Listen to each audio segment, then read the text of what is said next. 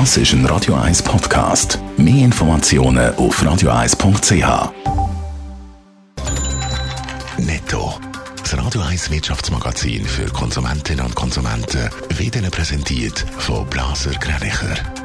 Wir beraten und unterstützen Sie bei der Bewertung und dem Verkauf von Ihrer Liegenschaft blasergreinicher.ch Adrian Sutter. Die vier Berufsverbände der Fluglotsen legen ihre Aktivitäten zusammen. Die 530 Mitglieder der vier Verbände haben fast einstimmig der Fusion zugestimmt. Das Ziel ist, die Rechte und Arbeitsbedingungen auf der Fluglotsen künftig zu verbessern. Ah, nun, sofern man den Umfragen glauben kann. Entschuldigung. So. In der Stadt Zürich wird ein nächster Anlauf für das Grundeinkommen lanciert.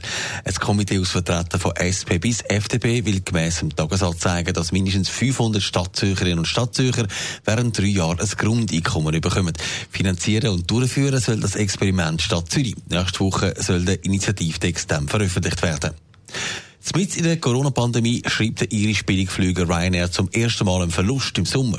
Von April bis September ist ein Fehlbetrag von knapp 200 Millionen Franken angestanden. Im Vorjahr hat es einen Gewinn von 1,2 Milliarden gegeben.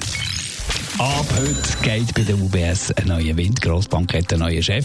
Der Ralf Harms übernimmt von Sergio Ermotti, der neun Jahre lang der Chef der Grossbank war. Adrian Sutter, der Ralf Harms kommt ja von der holländischen ING Bank. Welche Spuren hat er dort hinterlassen? Er war dort auch sehr, sehr lang Chef gewesen, nämlich sieben Jahre. Die Bank ist ein bisschen zu vergleichen mit der UBS. Sie hat 55.000 Mitarbeiter, also ist nicht viel kleiner, aber sie ist stärker im Kleinkunden- und Kreditgeschäft verankert als die UBS. Der Ralf Hammers hat die Bank komplett umgebaut und rentabel gemacht. Er hat dabei Hierarchien abgebaut und vor allem die Organisation verändert. Er hat vor allem auch auf den Online-Markt gesetzt. Also weniger Filialen, dafür bessere Apps. Weil, wie er findet, die Leute heute weniger in die Bank rennen, aber dafür mit ihr wollen verknüpft sein und das jederzeit. Er hat auch immer wieder gesagt, ihm schwebe eine Art Google Banking vor, dass die Bankkunden ein Teil von einem Netzwerk sind, wo sie ihre Dienstleistungen beziehen. Das heisst, auch bei der UBS könnte es einen grossen Umbau geben. Ja, der Ralf Hammers hat sich jetzt drei Monate bei der UBS eingeschafft, aber bislang hat er sich noch nie zu seinen Plänen geäußert. Er hat sich Zeit genommen, um überall in die Bank ein bisschen reinzuschnuppern, ein bisschen die Leute und auch die Kultur der Bank kennenzulernen. Erst auf Ende November ist ein erster öffentlicher Auftritt von ihm geplant. Allerdings muss es nicht sein, dass er die UBS total auf den Kopf stellt. Da muss dann auch noch das eingesessene Kader mitspielen.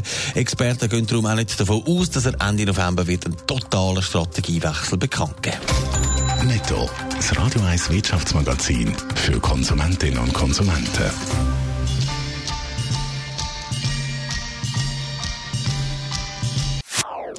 Das ist ein Radio 1 Podcast. Mehr Informationen auf radio1.ch.